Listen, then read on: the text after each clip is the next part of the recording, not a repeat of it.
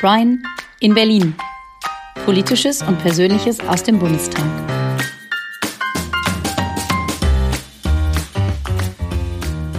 Der Jahresrückblick. Hallo und guten Tag, lieber Brian. Hi, Mareike. Wie geht es dir? Oh, ein bisschen erschöpft, aber im Großen und Ganzen ganz gut. Ein bisschen erschöpft. Das klingt nach, es war eine anstrengende Woche, ein anstrengender Monat und möglicherweise auch ein anstrengendes Jahr.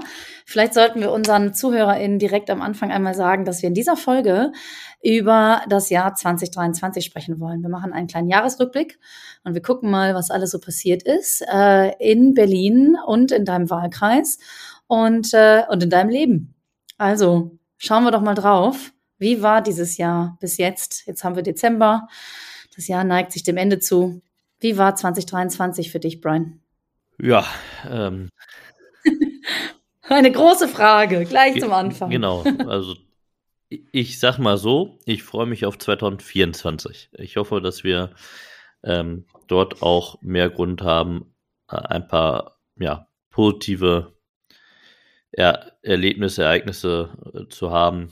Ich glaube, für viele Menschen war das Jahr 2023 mit äh, vielen Kraftanstrengungen äh, verbunden, auch mit Unsicherheiten verbunden. Und manche Sorge ist, glaube ich, auch einfach nochmal größer geworden. Also alles in allem, glaube ich, äh, geht es mir da wie viele andere auch. Vor allem, weil ich natürlich von vielen ja auch Einzelschicksalen erfahren habe, durch, durch die einzelnen Zuschriften, durch Gespräche das Jahr über. Ähm, ich habe natürlich auch gesehen, was, was jetzt äh, die jüngste Ausschreitung, äh, die, der jüngste Konflikt in, in Gaza bedeutet für viele Menschen, wie das auch Gesellschaft mhm. ja förmlich zerreißt, wie es einzelne Menschen auch zerreißt, da eine gute Position einzunehmen für sich. Ähm, ich glaube, das muss man dann einfach auch anerkennen, dass uns das alle ziemlich aufs Zahnfleisch auch äh, politisch in Berlin gehen lässt. Und ähm, ja, so blicke ich auch auf dieses Jahr.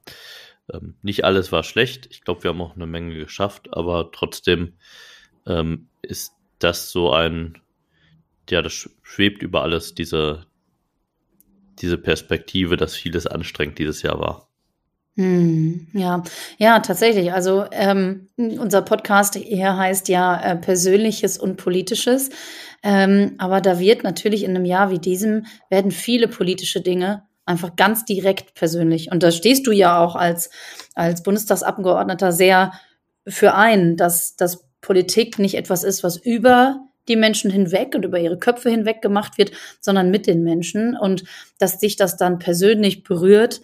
Ähm, und weil du siehst, wie, wie persönlich diese Dinge für die Menschen selber sind, das ist das ist ja in allen Gesprächen, in allen Folgen, die wir in diesem und auch im Vorjahr gemacht haben, ja sehr deutlich zu, zu merken.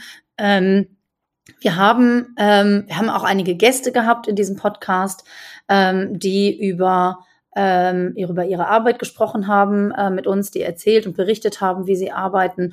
Ähm, vielleicht erinnern wir einfach mal ganz kurz daran, dass wir, wir mit, für die, die es nicht gehört haben oder da sei Gott vor, aber vielleicht vergessen haben, wir haben mit der Marie-Therese Bahon gesprochen vom THW in Datteln, ähm, die äh, viel auch erzählt hat über die, den Einsatz bei der Flutkatastrophe im Ahrtal ähm, und die ja, also gezeigt hat, wie wichtig Ehrenamt ist. Ähm, da, ja, also was hast du aus dem Gespräch mitgenommen? Also gibt es da etwas, wo du sagst, das, das hat mich besonders inspiriert oder, oder beschäftigt? Also ich glaube, was alle, uns alle auch beeindruckt, ist, wie viel Zeit ähm, ja in dieses Ehrenamt fließt und wie wichtig das halt eben auch für die Gesellschaft ist.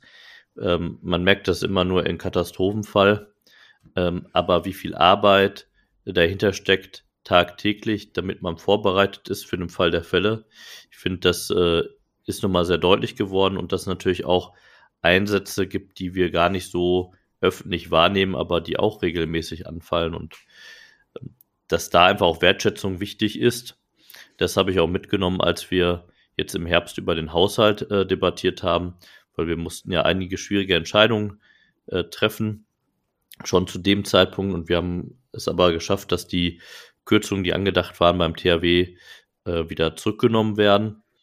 Dann kam das Bundesverfassungsgericht und vieles äh, ist nochmal jetzt in die Diskussion geraten. Aber das war mir einfach wichtig, aus diesem konkreten Gespräch mitzunehmen, weil das war ja auch ein Anliegen, was sie formuliert hat und äh, zu Recht formuliert hat aus meiner Sicht. Mhm.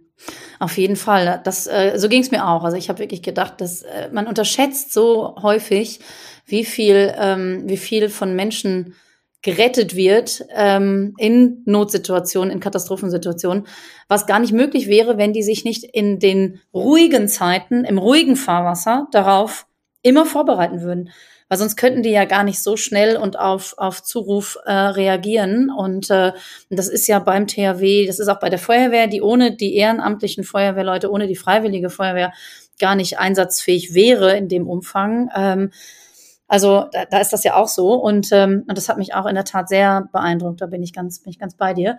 Und ähm, und im, wenn man dann an unseren anderen Gesprächspartner denkt, an den Jonas Franzen, der ähm, als Leiter des Tagesaufenthalts für Wohnungslose in Herten bei der Diakonie tätig ist, ähm, mit dem wir ja viel über das Thema äh, Wohnungslosigkeit, Obdachlosigkeit, was sind die Unterschiede, ähm, wie kann das Menschen passieren, wie geht man mit den Menschen um, die äh, plötzlich ohne feste Bleibe dastehen, ähm, gesprochen haben. Und äh, du bist ja jetzt auch seit September ähm, Beauftragter für Obdach und Wohnungslose ähm, und also von der SPD-Bundestagsfraktion.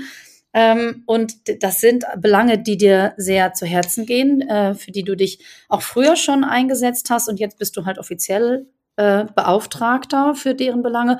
Ähm, ist das etwas, was dich so im Alltag auch tatsächlich immer wieder berührt? Also du wirst auch in deinem Alltag sowohl zu Hause im Wahlkreis als auch in Berlin Menschen auch im, im normalen, auf dem Weg zur Arbeit wirst du Menschen begegnen, die keine Bleibe haben.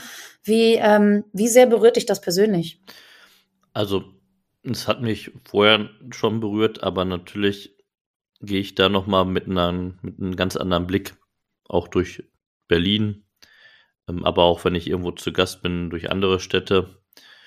Und an der einen oder anderen Stelle ergibt sich auch das ein oder andere Gespräch, man erfährt so ein bisschen mehr über die Menschen, welches ähm, äh, Schicksal sie halt tragen, welche Geschichte auch ihren Weg geprägt hat. Ähm, das ist halt unheimlich ähm, wichtig, finde ich, für die Arbeit, sich das auch immer wieder vor Augen zu führen. Vor allem, weil wir bei diesem Feld in der Politik immer Schwierigkeiten haben, ausreichend Aufmerksamkeit zu bekommen.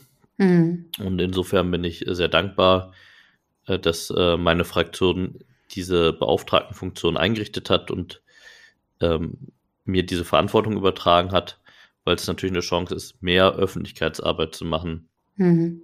Auch zu zeigen, wie viele verschiedene politische Handlungsfelder da ineinandergreifen müssen, um halt auch ähm, unseren, unser Ziel zu erreichen, was wir uns auch im Koalitionsvertrag gesetzt haben, dass wir 2030 Wohnungslosigkeit überwunden haben wollen. Mhm. Und das ist ein echt dickes Brett, weil es gibt nicht die eine Ursache, wie wir auch aus dem Gespräch mitgenommen haben, sondern es gibt viele verschiedene Ursachen. Es gibt viele engagierte Menschen, ob ehrenamtlich, ob hauptamtlich, verschiedenen Einrichtungen, die da auch ihren Teil zu tun und die müssen wir einfach auf diesem Weg auch unterstützen. Mhm. Und äh, das ist äh, eins meiner, äh, ja, auch, ich sag mal, zeitintensivsten äh, Themenfelder, die ich in Berlin vor allem eben auch bearbeite. Ich habe jetzt äh, nach der Beauftragung auch viele Kolleginnen und Kollegen äh, bereits besuchen können in ihren Wahlkreisen, um mir einfach da nochmal ein breiteres Bild zu machen, weil natürlich ist äh, zwischen Berlin und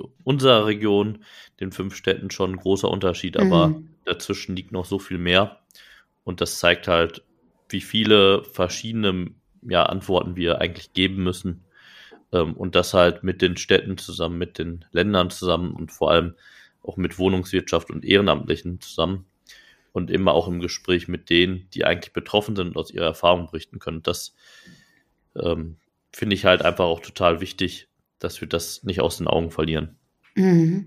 Und das ist so, das ist auch ein gutes Stichwort, das nicht aus den Augen zu verlieren, weil äh, manchmal hat man ja so aus der Bevölkerung heraus, das ist ja so meine Perspektive, ähm, da manchmal äh, den Eindruck, dass es Parteien gibt. Und ich möchte jetzt, möchte jetzt gar keine Namen nennen und will überhaupt gar kein Parteienbashing hier betreiben. Aber, ähm, und das zeichnet, finde ich, auch diesen Podcast tatsächlich aus, dass wir hier ähm, überhaupt gar nicht irgendwie andere in irgendeiner Form schlecht darstellen lassen wollen. Aber man muss natürlich sagen, dass es Parteien gibt, die ähm, so ein bisschen so tun, als wären solche Problematiken, die, die, die Dinge und die, die Sorgen, die die Bevölkerung zu einem großen Teil hat, ähm, als wäre das nicht sichtbar, als wäre das nicht existent dadurch. Also das ist ja so ein bisschen so, als würde man, so wie Kinder das machen, sich die Augen zuhalten und dann glauben sie, sie werden nicht gesehen. Und ähm, so ähm, so benehmen sich manchmal äh, andere Parteien und man denkt so, hm, also irgendwie ist es doch gerade wichtig, dass wir, dass wir die Menschen im Blick behalten, die ja die WählerInnen sind. Das sind ja die Menschen im Idealfall, die äh, bei der Wahl dahin gehen und sagen, ich möchte gerne, dass ihr weiter für mich euch einsetzt. Und, ähm, und ich finde gerade, gerade bei so schwerwiegenden Dingen wie, wo wohne ich? Wie bezahle ich das Essen für meine Kinder? Äh, Habe ich es warm? Ähm, wie wird meine nächste, wie wird mein nächster Monat aussehen? Wie meine nächste Woche? Das sind ja Dinge, die, die müssten doch eigentlich allen Politikern auf den Nägeln brennen, unter den Nägeln brennen. Wo brennt es denn? Unter den Nägeln? Ich glaube. also, ähm, und da, da bin ich ähm, auch sehr beeindruckt gewesen von dem Gespräch mit dem Jonas Franzen. Also für alle Leute, die das noch nicht gehört haben, scrollt nochmal zurück und hört euch auch diese Folge an. Ganz unbedingt, ganz dringend. Ähm, dann haben wir noch eine Folge gemacht mit deinem Team in Berlin und haben so ein bisschen hinter die Kulissen geguckt, ähm, was auch echt spannend war, um mal zu hören, so was denn alles so zu deinem Alltag gehört. Ähm, und das passt jetzt auch, glaube ich, gut in den Jahresrückblick. Ähm, wenn du jetzt so zurückschaust auf das Jahr und denkst, so ja, ähm, ich habe hab ein super Team, sowohl im Wahlkreis äh, als auch in Berlin ähm, die wirklich mir den Rücken stärken und für mich da sind. Ähm, gibt es denn etwas, wo du sagst, ah, das hätten wir oder das hätte ich vielleicht anders machen können? Oder sagst du, ähm, wir haben alles so gut wie es irgend konnten, wie wir es irgendwie konnten, äh, gemacht und ähm, wir möchten das im nächsten Jahr so und besser fortsetzen? Oder gibt es etwas, wo du sagst, ah, wenn ich jetzt eine Zeitmaschine hätte, an den Punkt würde ich nochmal zurückgehen und dann würde ich vielleicht was anderes sagen. Gibt es sowas? Also es ist wahrscheinlich nicht so gravierend. Ähm, natürlich mit dem Wissen von heute zum Jahresende hätte ich im Laufe des Jahres bestimmt ein paar Dinge auch anders gemacht. Aber mit dem jeweiligen Wissen in der Situation bin ich da mit dem, was wir auch im Team entschieden haben und was ich auch persönlich entschieden habe, erstmal im Reinen. Vielleicht hätte ich nochmal den einen oder anderen konkreten Termin hinterfragt, ob der so sein muss, auch die ein oder andere Fahrt nochmal hinterfragt, vielleicht äh, doch ein bisschen ähm, im Blick darauf ähm, versucht, ein bisschen mehr zu Hause zu sein. Solche Einzelentscheidungen. Wir haben allerdings auch, das ist ein bisschen, was meine ich dann äh, grundsätzlicher, sehr hart daran gearbeitet in den letzten sieben Monaten, einen ähm, Ampelantrag äh, zu erarbeiten zum Thema Wohnungslosigkeit, wo wir verschiedene politische Handlungsfelder mhm. nochmal adressiert hatten, auch zu sagen, das sind eigentlich Punkte, da müssen wir äh, ran gemeinsam. Da haben wir sieben Monate verhandelt, obwohl wir uns ja in dem Ziel alle einig sind. Und ähm, leider ist es äh, nicht gelungen, dass wir das jetzt in diesem Jahr zu einem Abschluss gebracht haben. Äh, was natürlich schon, das muss man auch offen sagen, dann frustrierend ist, mhm. weil da viel Arbeitszeit auch reingeflossen ist. Ähm, viele gute Ideen, die jetzt nicht weg sind, aber da fragt man sich dann schon, hätten wir diese Zeit dann nicht gut anders einsetzen können, um dann ja auch anders auf dieses Thema nochmal stärker ähm, abzuheben und ähm, auch Öffentlichkeit äh, zu organisieren, äh, Vorschläge erfolgreich einzubringen. Ich sag mal, das hätte ich wahrscheinlich dann früher gestoppt mit hm. dem Wissen von heute. Hm.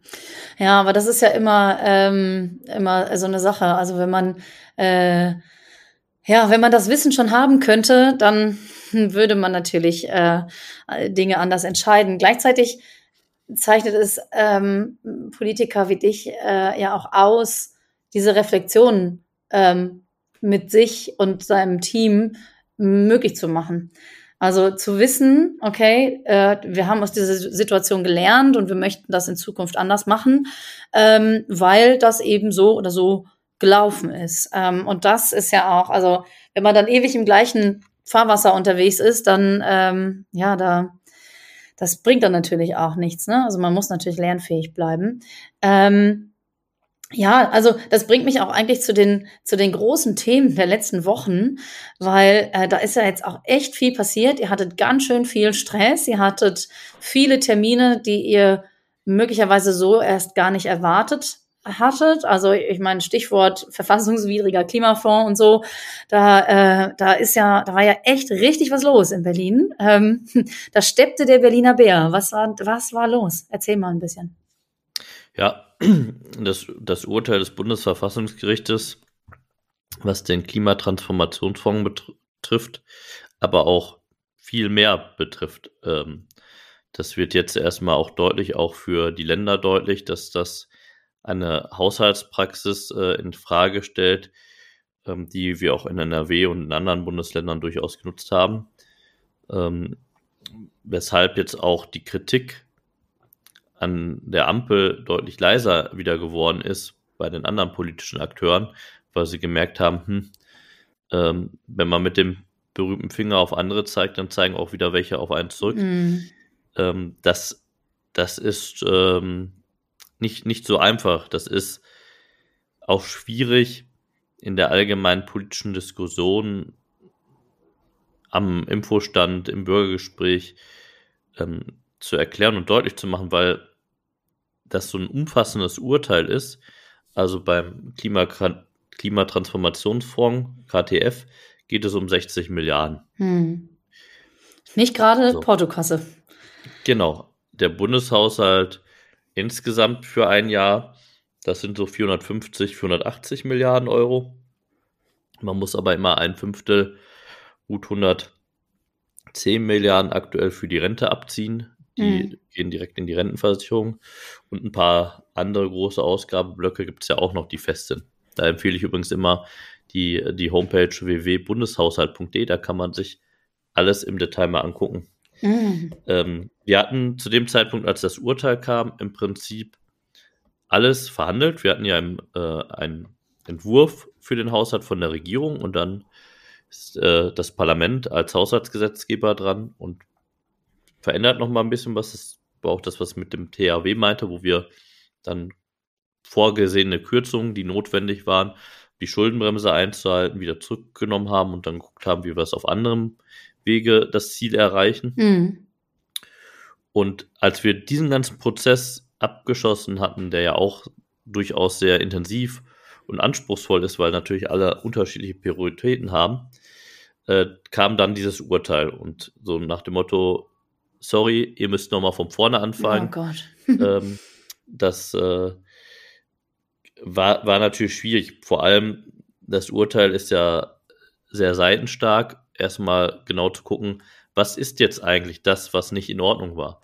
Weil es war auch medial nicht immer korrekt dargestellt, dass man so einen Fonds macht, wie wir ihn gemacht haben. Hm. Das ist in Ordnung. Hm. Dass man auch Gelder da reinpackt, ist in Ordnung. Nur woran die äh, Richter des Bundesverfassungsgerichts sich gestört haben, ist halt, dass wir quasi eine Summe beschießen, ohne zu sagen, wie die jedes Jahr verausgabt wird und wie das Geld da reinkommt. Mhm. Das müssten wir jährlich eben entscheiden und festlegen. Und äh, das betrifft dann auch so Themen wie die A-Teilhilfe und andere mhm. Fragestellungen auch.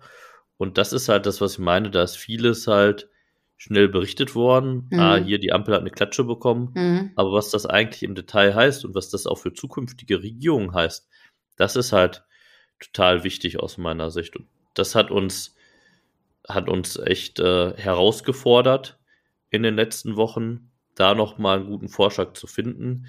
Wir haben einen Nachtragshaushalt für 2023 auch aufstellen müssen und parallel eben gucken, geguckt, wie sieht es für 2024 aus. Mhm lange Zeit hieß es, dass diese, also dass jetzt vor Weihnachten oder nach Weihnachten direkt in der Woche noch eine Sondersitzung anfällt. Das ist jetzt nicht mehr der Fall, sondern es ist Ende Januar eben in der regulären Sitzungswoche die Haushaltsverabschiedung mhm. äh, anvisiert.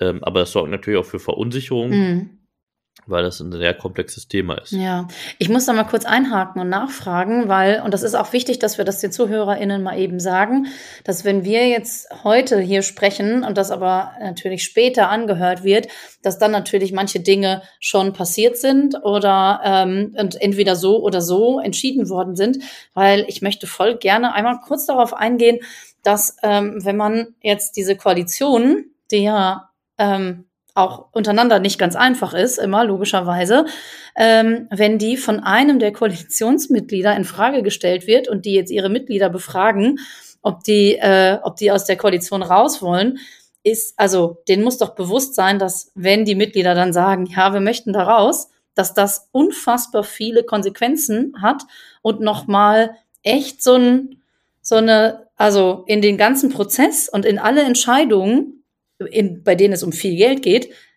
ganz eindeutig so ein, so ein, so ein, so ein wie so ein Stock in die Speichen also äh, wirft und alles nochmal anhält und erschwert, weil dann drohen dann Neuwahlen. Was passiert dann? Also ist das nicht, ist das nicht total schwierig? Hm. Also der erste Teil der Frage, ist das ein kluger Zeitraum, um so eine grundsätzliche Frage in einer Partei zu klären? Ich glaube nicht. Aber ich habe äh, auch mir angewöhnt, nicht ähm, das, ich sag mal, innerparteiliche Leben anderer Parteien zu kommentieren.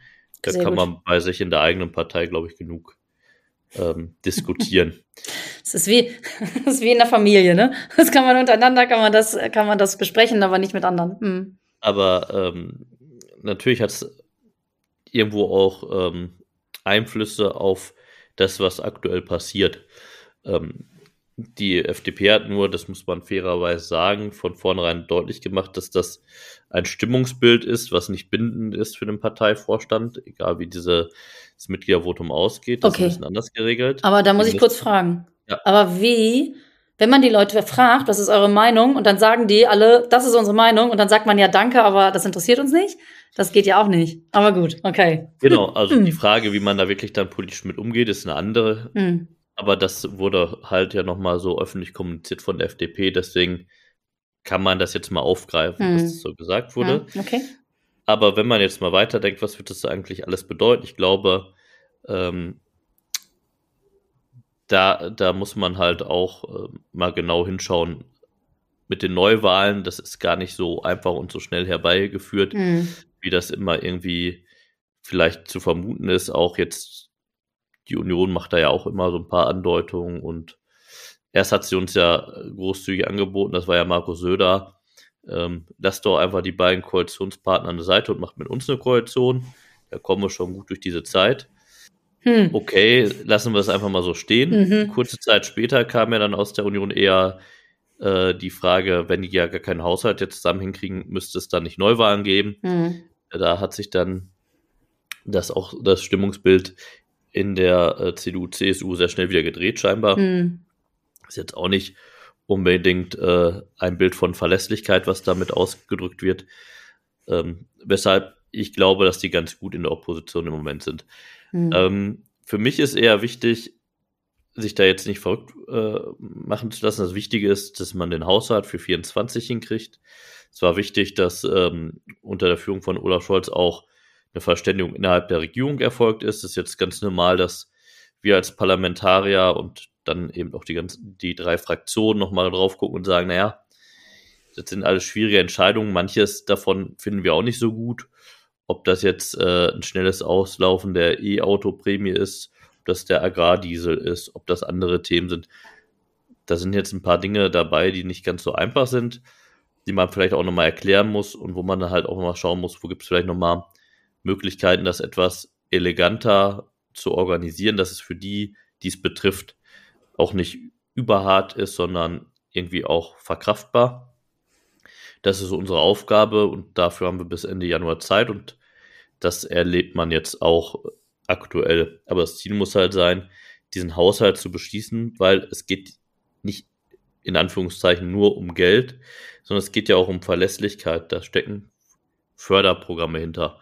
Ob das für Wohneigentumsförderung ist, ob das für barrierefreie, altersgerechte Sanierung ist, ob das mhm. für andere Fragen, also für ganz viele Themen, die uns konkret berühren, ist da Geld hinter, aber es kann ja nur abfließen, wenn wir da unsere Hausaufgaben machen. Deswegen ist das die erste Verantwortung, die wir haben, den hinzukriegen und uns darauf zu konzentrieren und weniger ablenken zu lassen von Fragestellungen, was wäre, wenn. Mhm. Ich glaube übrigens, dass unser Bundespräsident uns nicht so einfach aus der Verantwortung kommen ließe. Das hat er auch 2017 nicht gemacht, als äh, die Jamaika-Verhandlungen, also aus Union, Grüne und FDP gescheitert sind äh, gab es auch keine Neuwahlen, sondern da hieß es, dann muss ähm, die SPD aus staatspolitischer Verantwortung hm. nochmal mit, den, mit der Union reden, ob die nicht nochmal zusammen regieren können, wie es dann auch gekommen ist. Hm. Ich glaube, für das Thema Neuwahl ist schon eine sehr spezielle Situation hm. notwendig. Deswegen gab es das auch in unserer Geschichte, äh, jedenfalls in der Bundesrepublik, ähm, noch nicht so oft und ich glaube, das ist auch gut. Mhm. In der Zeit der deutschen Geschichte, wo es deutlich öfter vorkam, mhm. in der Weimarer Republik, wissen wir, dass das für Demokratinnen und Demokraten auch nicht gut geendet ist. Deswegen, mhm. ähm, ich verstehe, dass ein paar Leute sich davon jetzt was versprechen, wenn sie über Neuwahlen reden und sich profilieren wollen.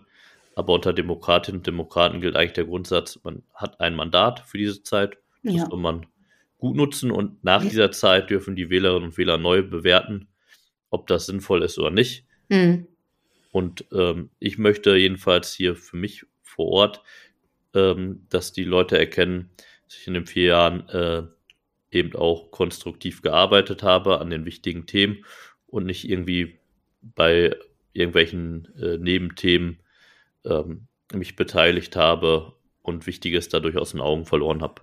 Ja, ja, ja, und das, das vermittelt natürlich auch viel mehr, ähm, wenn man so eine, so eine ruhige Hand und Besonnenheit beweist, dass man in Zeiten der Krise, und das können wir ja, haben wir eingangs schon festgestellt, dass 2023 auf so vielen Ebenen kein einfaches Jahr war. Ähm, es ist auch ein postpandemisches Jahr, das muss man auch nochmal dazu sagen. Wir können die letzten drei Jahre ja auch nicht einfach vergessen, was da mit Menschen passiert ist, ähm, sowohl mental als auch ähm, äh, physisch und finanziell. Ähm, das sind so, da, da spielen ja so viele Faktoren rein, wie es der Bevölkerung geht. Und, ähm, und wenn man dann durch so ein äh, gefühlt hektisches Verhalten bei den Menschen, die all unsere Entscheidungen beeinflussen, nämlich die PolitikerInnen im Bundestag, dass, dass wenn, ähm, wenn man den Eindruck bekäme, die sind sich alle nicht ganz sicher und es wird so hektisch und kopflos, dann vermittelt das natürlich ähm, auch keine keine gute Aussicht auf die nächsten Jahre. Deswegen äh, finde ich das gerade gut, wenn, wenn du sagst, lass uns doch bitte mal die Kirche im Dorf lassen und einfach nochmal schauen, wie wir, wie wir hier gemeinsam äh, diese Probleme angehen ähm, können und müssen. Ähm, weil das, das sind natürlich alles Probleme und ich weiß gar nicht, wie oft ich das jetzt schon in diesem Podcast und in dieser Folge gesagt habe wie sehr die Entscheidungen, die in Berlin getroffen werden und äh, die Dinge, die in Berlin passieren, jeden Einzelnen ähm, im, in deinem Wahlkreis, in allen anderen Wahlkreisen in Deutschland äh, angeht. Ähm, da gibt es auch noch ein ganz interessantes Beispiel, ein lokales, regionales Beispiel. Ähm, du hattest äh, eine Verabredung mit ähm, Gastronomen in Haltern und ähm, und äh, erzähl mal, was da passiert ist. Es ging um die äh, Wiedererhöhung der Umsatzsteuer, die während der Pandemie runtergefahren war. Und das fanden die Gastronomen in Haltern oder auch Gastronomen generell vermutlich, ähm, aber es waren halt die Halterner, die dich zum Gespräch gebeten hatten. Ähm, was war das für ein Termin? Ähm, das war ja auch relativ gut begleitet medial. Also der WDR war da, ähm, äh, die Halterner Zeitung natürlich war da. Ähm, was ist da passiert? Erzähl mal. Also ich hatte Bürgersprechstunde und ich hatte, glaube ich, noch nie eine Bürgersprechstunde jetzt insgesamt, äh, ob in Haltern oder in den anderen Städten, die so gut medial begleitet wurde wie diese. Ähm, ich hatte eine feste Anmeldung für meine Bürgersprechstunde, sonst ist das ja auch immer offen, muss sich nicht vorher anmelden, aber ist natürlich einfacher um ein bisschen zu gucken, dass man für jeden genug Zeit hat, hatte sich ein Gastronom angemeldet, äh, auch mit dem Thema. Und auf einmal kam ich dann zu meinem Büro und da waren dann Tische und Stühle aufgebaut und schick eingedeckt äh, und ein paar Gastronomen mehr als ähm, angemeldet. Mhm. Und äh, genau, Fernsehen war dabei, Zeitung war dabei, Radio war dabei, also wirklich so viel Aufmerksamkeit für eine Sprechstunde hatte ich bisher noch nicht. Mhm. Und ja. Die, die haben wollen, nichts zu essen mitgebracht, oder? Genau, nee, nee. ich hatte, ich hatte hatte ein paar Kekse mitgebracht. Das hätte jetzt, äh, glaube ich, für die Menge an Leute nicht gereicht. Und das Büro in Haltern ist ja auch nicht jetzt das größte äh, Büro äh, für so viele Menschen. Ich habe äh, dann gesagt, dass ich mich freue, dass äh, unverhofft so viele jetzt mhm. zur Sprechstunde gekommen sind. Dann haben wir erstmal versucht draußen, die haben ja praktischerweise alle ihre Stühle mitgebracht und im Stuhlkreis zusammengesessen haben. Das Wetter hat uns dann durch die Rechnung gemacht. Dann haben wir uns doch alle in den kleinen Raum gezwängt mit einem Kaffee und haben einfach auch offen darüber gesprochen. Ich verstehe das Anliegen. Mhm. Habe ich dem auch, habe ich denen auch gesagt. Ich verstehe das Anliegen. Ich ähm, habe aber auch gesagt, man muss auch die andere Seite verstehen, äh, dass 2021, als das das erste Mal äh, zur Diskussion stand, ob das jetzt so beibehalten wird oder nicht im Wahlkampf, die Situation eine vollkommen andere war, als äh, sie eben heute ist. Und, äh, dass es zwar in Aussicht gestellt wurde, dass das nicht mehr zurückgenommen wird, aber ähm, klares Versprechen sah aus meiner Sicht auch anders aus. Und wir haben das dann einmal verlängert in der äh, aktuellen Koalition. Ähm, das Gesetz ist so aufgebaut, dass man sagt, es ist äh, für einen, einen Zeitraum X der reduzierte Satz. So, und dann ist immer, jetzt war der 31.12.2023 als Enddatum nach der mhm. Verlängerung mhm. festgelegt. Das heißt, wenn der Gesetzgeber nichts anderes tut, läuft das aus planmäßig. Mhm. Hatte über ein Jahr lang Zeit, sich darauf auch einzustellen. Ähm, das habe ich dann auch erklärt. Ähm, und ich habe gesagt, dass wir aktuell keine Spielräume haben. Wir haben ja gerade über den Haushalt mhm. und die Entscheidung des Bundesverfassungsgerichts gesprochen, warum die Spielräume nicht da sind. Und ich habe gesagt, wenn wir es schaffen, dass wir die Schuldenbremse nicht nur für dieses Jahr aussetzen, sondern auch fürs nächste Jahr, dann können wir uns das nochmal vornehmen, dann können wir nochmal schauen, kriegen wir die Spielräume dafür auch genutzt. Mhm. Wir haben jetzt die Schuldenbremse nicht aussetzen können, weil ein Koalitionspartner strikt dagegen ist. Mhm. Ähm, und so muss ich halt auch in den sauren Apfel beißen und sagen, so wie ich es gesagt habe, sind die Spielräume nicht da. Ich habe gesagt, das ist ja eine Steuer, muss man auch wissen. Da hat ja nicht nur der Bund was von, sondern die, zur Hälfte auch die Länder und an den Ländern hängen die Kommunen dran. Ich kann keinen Blankoscheck ausstellen dafür, kann sagen, naja, irgendwie wird das schon passen. Ähm, und dann am Ende fehlt das Geld vor Ort in den Städten. Wir haben in unserer Region eh schon das Problem, dass zu wenig Geld in den Städten ankommt. Das kann ich nicht machen. Hm. Hm. War ein sehr offenes, ehrliches Gespräch, obwohl wir ja auf beiden Seiten wussten, ich kann nicht sagen, was die und nicht zusagen, versprechen, was die gerne hören wollen ja. von mir. Ja. Aber ja. sie haben mir natürlich auch ihre Argumente dargelegt.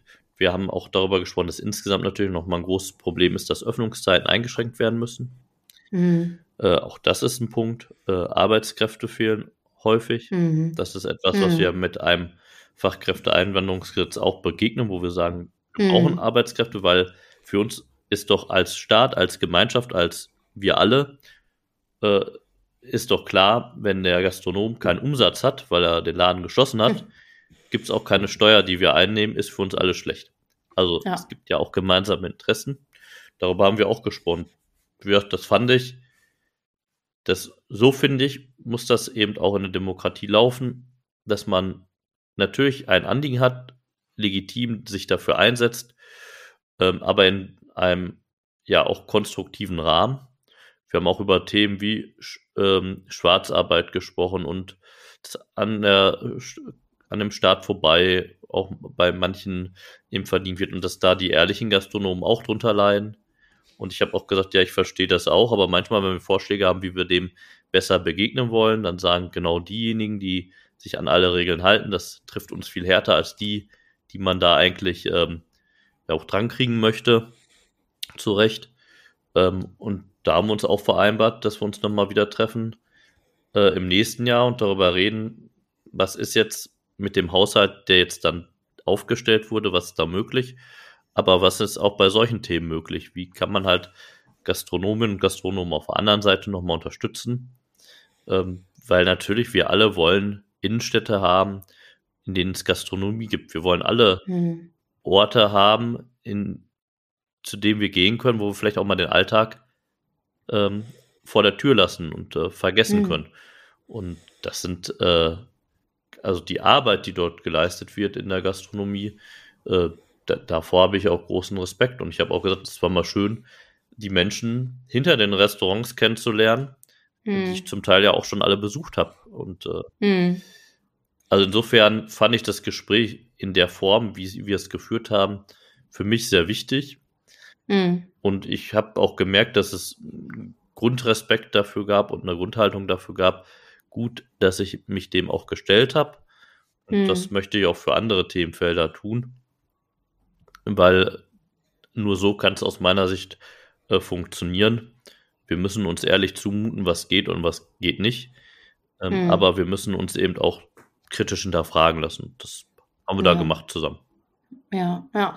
Ja, also ich glaube, im Dialog zu bleiben, äh, ist da einfach unvermeidlich und, äh, und extrem wichtig und positiv in, in so einer Situation, wenn natürlich jeder seine Seite hat und auch verteidigen möchte, logischerweise. Äh, du hast gerade in so einem Halbsatz gesagt, ähm, äh, dass ihr das Thema Schuldenbremse äh, dann auch angesprochen hattet ähm, und was da jetzt eben nicht passiert ist und dass ein Koalitionspartner gesagt hat, naja, äh, weil wir das eben nicht, äh, nicht wollen. Aber wo wollen die denn dann, also äh, wo wollen die denn dann das Geld herbekommen? Ähm, das können die sich jetzt auch wahrscheinlich auch nicht aus der eigenen Tasche äh, äh, ziehen, oder? Das, das stimmt. Hm. Steuern erhöhen wollen sie auch nicht, wobei das ist ja auch immer so ein wenn man über Steuererhöhung spricht, dann denkt jeder sofort an sein eigenes Portemonnaie. Es gibt ja auch ein paar hm. Möglichkeiten, sehr gezielt Steuern zu äh, erhöhen für Einkommen, die deutlich überhalb des Durchschnitts liegen, hm. wo man dann bei 200.000 hm. Euro äh, Jahreseinkommen anfängt äh, für eine Person. Und das ist da an der Stelle ja auch nicht zu machen. Die sagen dann, ja. dann müssen wir halt an die Ausgaben ran. So. Hm, ja, an die Sozialausgaben. Also an genau, die, genau, wobei sagen jetzt die es am dringendsten immer, brauchen. pauschal, ja, der Staat gibt zu viel aus. Es kommt dann immer bei fast allen sehr gut an, weil die dann sagen, stimmt, dann muss ich auch weniger Steuern zahlen und so weiter. Mhm. Wobei das natürlich auch nicht zutrifft, weil wenn wir jetzt darüber reden, wie wir auf die Null kommen und sagen, wir sparen Ausgaben, dann zahlt ja jetzt keiner weniger Steuern, ähm, weil wir ja nur zum Haushaltsausgleich kommen. Wir kommen ja dadurch nicht zum Überschuss. Hm. Und äh, dann sind Leistungen davon betroffen, von denen viele eben auch in diesem Land profitieren. Also es hm. wird dann immer das Bild schnell Richtung Bürgergeld aufgemacht, nach dem Motto, so, da geht alles rein. Ähm, oder was gerne auch mal bemüht wird, wir verteilen das ganze Geld in der Welt, da können wir doch sparen. Wenn man sich mit den Haushalten mal befasst und sich das tatsächlich anguckt, stellt man schnell fest, dass ähm, es diese leichte Lösung gar nicht gibt. Ja. Dann kann man dabei sparen, wie wir Eigentumsförderungsprogramme auflegen. Also wir sagen, wir wollen bezahlbares Wohnen organisieren. Wir sagen, wir wollen Familien, vor allem jungen Familien, das ermöglichen, Wohneigentum mhm. zu erwerben. So, wenn wir natürlich die Förderbedingungen unattraktiver machen, können wir da eine Menge Geld sparen.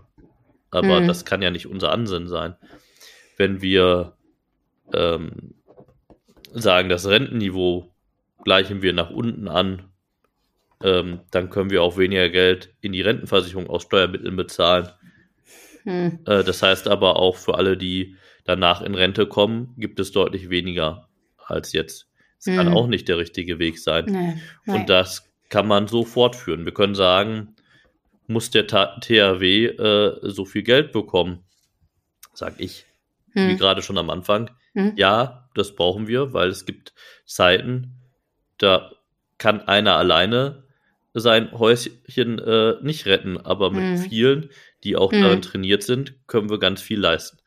Ähm, und so kann man das auf verschiedene Felder eben auch durchdeklinieren. Wir können sagen, wir brauchen nicht in Schiene investieren, wir brauchen nicht in Straße investieren, wir brauchen nicht in Infrastruktur investieren. Aber andererseits wollen wir Mhm. alle eigentlich, obwohl jetzt dafür der Bund nicht zuständig ist, gute Schulen haben, Kitas haben. Wir wollen ähm, gute Infrastruktur insgesamt haben. Na klar. Und wir Gute haben, Mobilität, ähm, Genau. all diese Dinge interessieren alle Menschen, So. jeden Tag. Und das, darum geht's, wenn wir über unsere Ausgabenseite sprechen. Und Mhm. deswegen finde ich, es ist immer sehr leicht gesagt, ne, muss nur an den Ausgaben ran. Ähm, und dann sind diese Verhältnisse oft nicht klar, Hm. weil das Gefühl dafür fehlt, was steckt eigentlich hinter welchen Hm. Ja, Ausgabeposten. Also was Ja. kommt da konkret bei raus und Ja. wie viel Geld ist da eigentlich drin? ja. Verhältnisgesetz. Und deswegen finde ich ähm, bei der Schuldenbremse auch nochmal abschließend ein Schönheitsfehler, den die hat und den ich gerne korrigieren wollte, aber wo ich weiß, da fehlen aktuell die Mehrheiten zu. Investitionen in Infrastruktur, in Zukunft, die müssten eigentlich von der Schuldenbremse komplett befreit sein. Wenn wir Geld in die Hand nehmen, um Dinge zu machen, die heute sinnvoll sind, auch für kommende Generationen, Hm. kann das doch Stichwort nicht an der, PISA. ja genau, kann das doch nicht an Hm. der Schuldenbremse scheitern. Ähm, also es gibt staatliche Investitionen, für die wir Kredite aufnehmen können.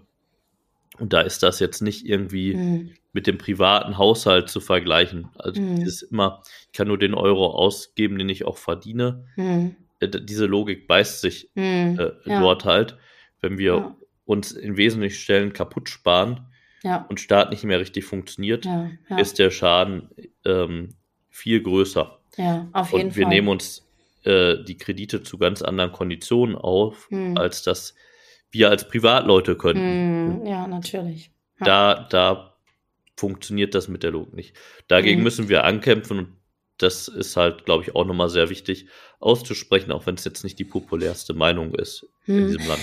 Ja, wobei, also ich finde, das klingt so nach ganz grundlegendem gesunden Menschenverstand, weil die, die großen Themen Bildung, äh, Mobilität äh, und Gesundheitssystem, darüber haben wir jetzt noch gar nicht gesprochen, aber, ähm, aber das, das sind ja die drei großen Säulen quasi, die jeden einzelnen Menschen äh, betreffen. Und wenn wir nicht in die Bildung investieren und wenn wir nicht dafür sorgen, dass unsere Kinder und Jugendlichen vernünftig mit Medien umgehen können, dass die Geschichtsfakten drauf haben, dass die äh, wenigstens den Dreisatz drauf haben ähm, und äh, vor allem lesen können.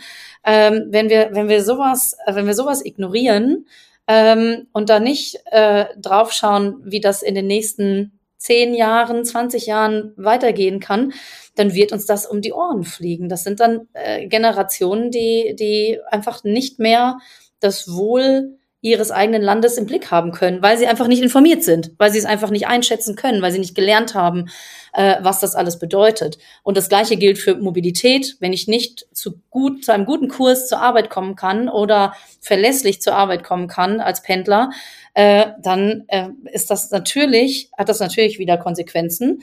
Ähm, und, und bei der Gesundheit, darüber machen wir noch mal eine andere Folge zum Thema Gesundheitssystem, glaube ich. Da können wir noch mal.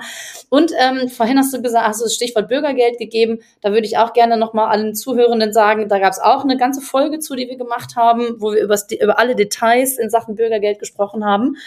Ähm, aber was du gerade gesagt hast, ähm, dass die, dass den Menschen äh, und auch anderen äh, politischen, ähm, sagen wir mal, MitstreiterInnen nicht äh, klar zu sein scheint, wie viele Konsequenzen die Dinge haben.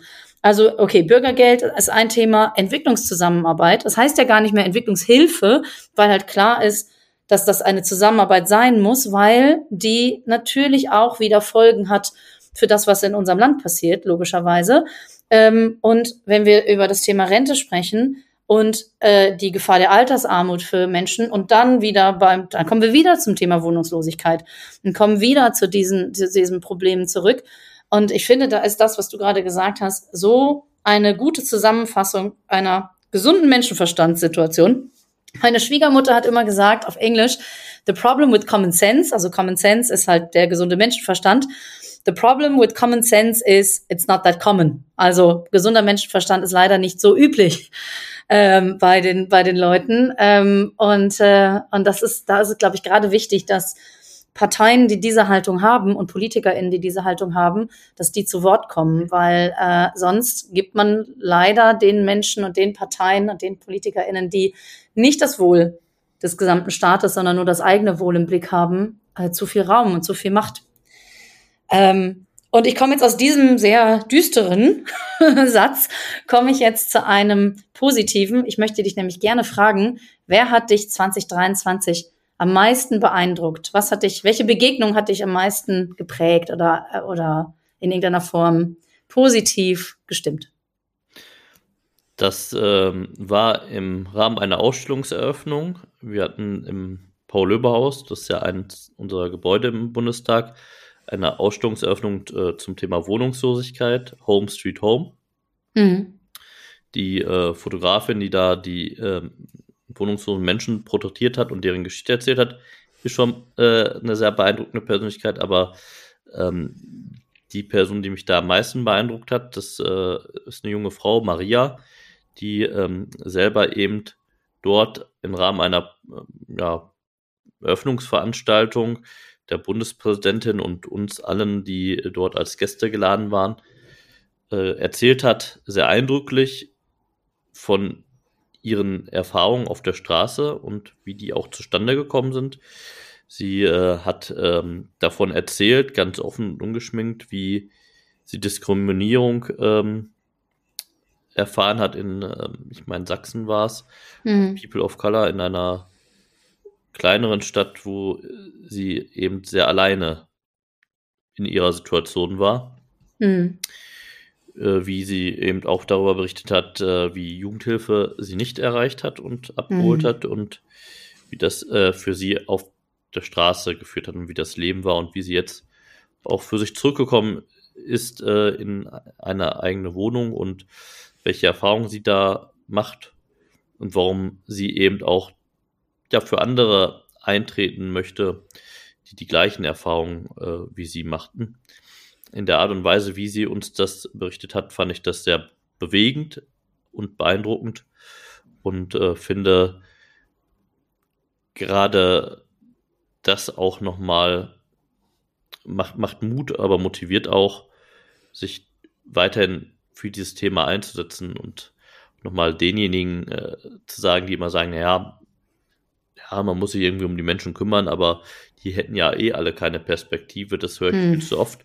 Das macht mich halt wütend und ähm, ich glaube, da kann Maria einen guten Gegenbeweis äh, bieten und auch zeigen, ähm, dass äh, sie nicht nur äh, wortgewandt äh, da ist, sondern auch sehr klar Dinge benennt, aber auch uns sehr klar in Verantwortung genommen hat, politisch, mhm. dass dass vieles zu tun ist und dass das nicht nur durch Sonntagsreden der Fall ist und mhm. nicht nur funktioniert, wenn wir sagen, das Ziel ist uns wichtig, sondern wenn wir auch sagen, was tun wir dafür und was wollen wir dafür mhm. tun. Genau, das nehme ich äh, als ähm, sehr positiv mit und hoffe, dass man sich da an der einen oder anderen Stelle vielleicht auch nochmal begegnet ähm, und dass sie da weiterhin erfolgreich auch für ihre, für unsere Sache streitet. Hm.